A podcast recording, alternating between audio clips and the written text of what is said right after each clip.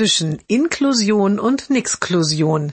Jeden Montag eine neue Geschichte im Blog von Kirsten mal zwei. Heute Sommer Special 4. Linkes Bild. Ein erwachsenes Nixklusionsmännchen sagt, also wir mussten ja die Anforderungen an unsere Erstklässler Jahr für Jahr absenken.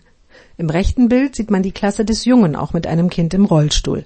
Das erwachsene Männchen fährt fort, aber früher konnten wenigstens alle Schüler laufen.